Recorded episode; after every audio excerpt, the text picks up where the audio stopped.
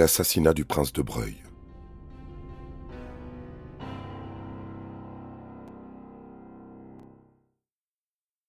Le timing est parfait.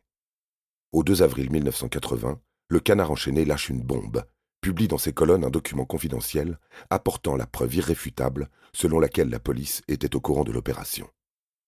Retour en septembre 1976. L'inspecteur Michel Roux reçoit le tuyau d'un indique, rédige un rapport remis à son supérieur, qui lui-même le transmet au directeur de la PJ, le commissaire Ducret. On peut lire À la suite d'une indélicatesse commise par l'homme politique, ce dernier devra être abattu par des hommes de main dans les jours prochains. Les noms sont même donnés de Varga, de Ribemont, Simonet, et, fait notoire, le député n'est jamais prévenu des menaces proférées à son encontre. Certes, la BRI met en place des filatures, des écoutes téléphoniques, mais abandonne subitement la surveillance début décembre. Pourquoi? Qui a donné l'ordre de laisser tomber? Chacun se renvoie la balle. Ducret reconnaît avoir pris connaissance du rapport et a estimé que le projet criminel manquait de crédibilité. Quant à Poniatowski, il prétend ne pas l'avoir eu en main et se contredit dans le même temps. S'il a avancé en cinq jours records les conclusions de l'enquête, c'est forcément qu'il était informé en amont de l'assassinat du parlementaire, non? L'indignation monte, le mensonge d'État guette. Tout le monde sait de quoi sont capables le pouvoir et les services dans l'ombre, qu'importe le mandat. Ben Barka et De Gaulle, Pompidou et Markovitch, avec Jean de Breuil, Valéry Giscard d'Estaing semble avoir trouvé son scandale.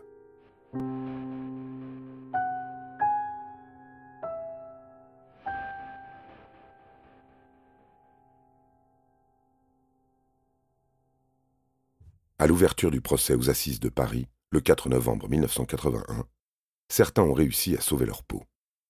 Patrick Allenay de Ribemont a bénéficié d'un non-lieu l'année précédente et Michel Poniatowski, mis en accusation devant la Haute Cour de justice pour violation du secret de l'instruction, non-assistance à personne en danger et dissimulation de documents à la justice, se voit innocenté. Dans le box, il en reste quatre. Pierre de Varga, désormais seul instigateur, Guy Simonet, Gérard Fraîche et Serge Tessèdre. On ne parle plus de la passivité de la police, des déboires financiers de la victime. On se cantonne à cette histoire de rôtisserie et à la violence qui a découlé de son acquisition. Le président de la Cour, André Giresse, a beau rappeler publiquement dans ce dossier que la justice a été tenue pour quantité négligeable, que cette affaire de droit commun est ainsi devenue un Watergate français, l'audience suit son cours, mais n'aide nullement les jurés à discerner les véritables responsabilités de chacun. Le 23 décembre 1981, le verdict tombe, sans appel. La procédure n'existe pas en assise à cette époque. Dix ans de réclusion criminelle pour De Varga, Simonet et Fraîche, Tessèdre, lui, écope de cinq ans. Oh, ils ne resteront pas en prison bien longtemps. Après une peine à moitié purgée, dans des conditions d'incarcération exceptionnelles, enviables par n'importe quel détenu, chacun regagne sa liberté. L'inspecteur Simonet réintègre même ses fonctions. Dernier acte, le dossier tombe dans le secret défense, justifié par le passé politique de De Breuil. Et il faudra attendre 2025 avant de pouvoir feuilleter ces pages, sans négliger que le ménage y aura probablement été fait. Étonnant tout de même, cette affaire de droit commun, qui fait l'objet d'une telle classification. De mémoire, cela n'était jamais arrivé.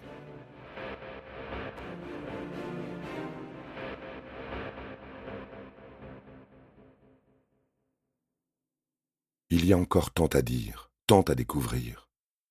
En s'amusant à retracer le crépuscule de la vie du prince, ruiné, relégué au second plan sur la scène politique, d'autres pistes et mobiles plus sérieux poignent, autrefois soulignés par les médias et pourtant ignorés de l'instruction. Avant sa mort, Jean de Breuil peinait à garder la tête hors de l'eau.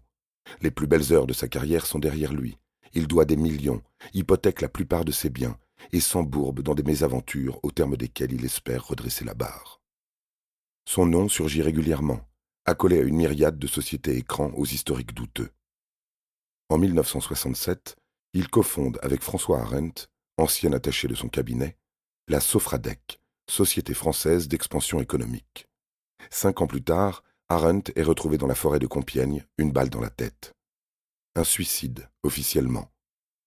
Propulsé directeur général, De Breuil remonte le fil des activités de son défunt associé, potentiellement mêlé à un trafic d'armes.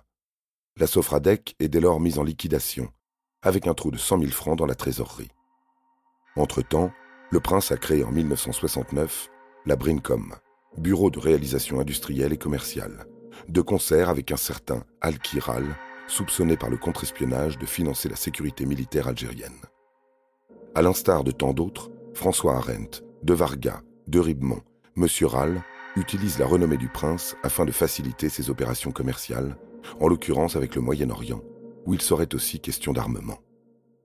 Lorsque De Breuil prend conscience de la nature des affaires, il abandonne à nouveau le navire Brincom.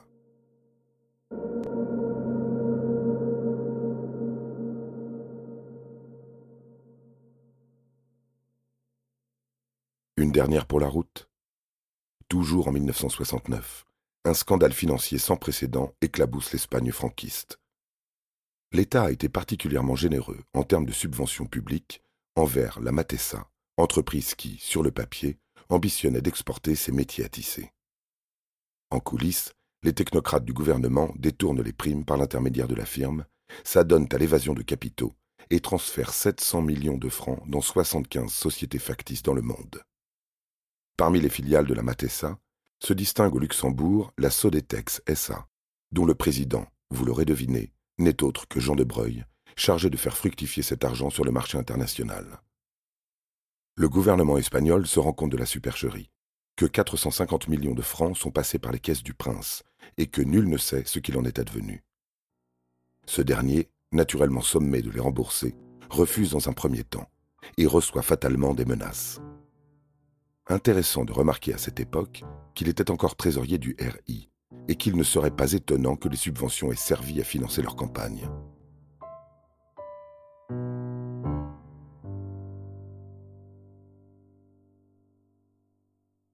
Au procès de novembre 1981, tous les compagnons du prince ont été entendus, d'une manière ou d'une autre.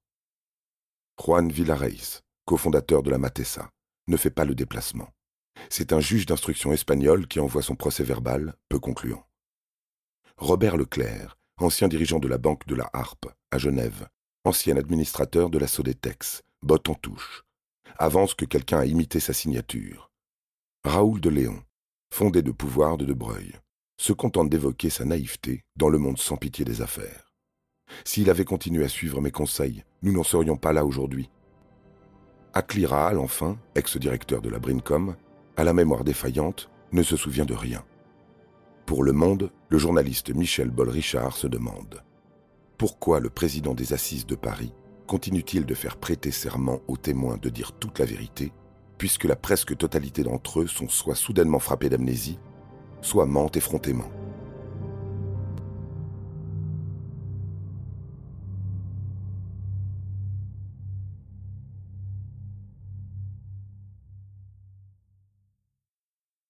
Au pied du mur, endetté avec la planète entière, Jean de Breuil tombe petit à petit en disgrâce. Malgré son soutien sans faille à Valéry Giscard d'Estaing, il ne reçoit aucune récompense. Pire, se voit évincé de la direction des républicains indépendants. C'est donc seul, entouré d'ennemis, qu'il rejoint discrètement les rangs du RPR en décembre 1976, comme si son isolement avait été voulu, laissant le champ libre à une opération d'assassinat. Un politicien déchu est une cible qui bouge moins.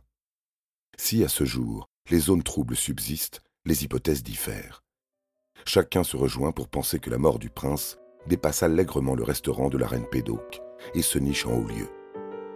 Dans l'un de ses rendez-vous avec Patrick Penaud sur France Inter, l'inénarrable Monsieur X avance l'existence d'une seconde équipe. Simonet, De Varga et De Ribemont étaient des hommes de paille, prenaient toute la lumière tandis qu'un autre commando, plus professionnel, œuvrait en secret. Gérard Fraîche a bel et bien tiré sur le prince, mais n'aurait jamais dû. Ce matin du 24 décembre 1976, il planque en compagnie de Simonet rue des Dardanelles. Il n'est absolument pas question d'intervenir. Mais petit Gérard trouve que l'entreprise traîne un peu trop. Noël approche à grands pas. Il en a besoin de ses 50 000 francs. Alors, quand il voit De Breuil sortir de l'immeuble, il bondit et compromet toute l'opération.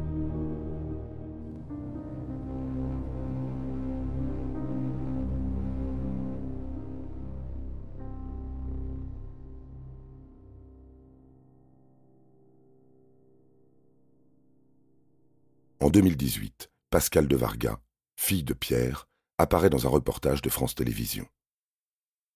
Qui, selon vous, a assassiné Jean de Breuil? demande sans détour le journaliste. Elle plonge son regard dans le sien, répond ce que tout le monde craint depuis 46 ans. L'État, à son plus haut niveau.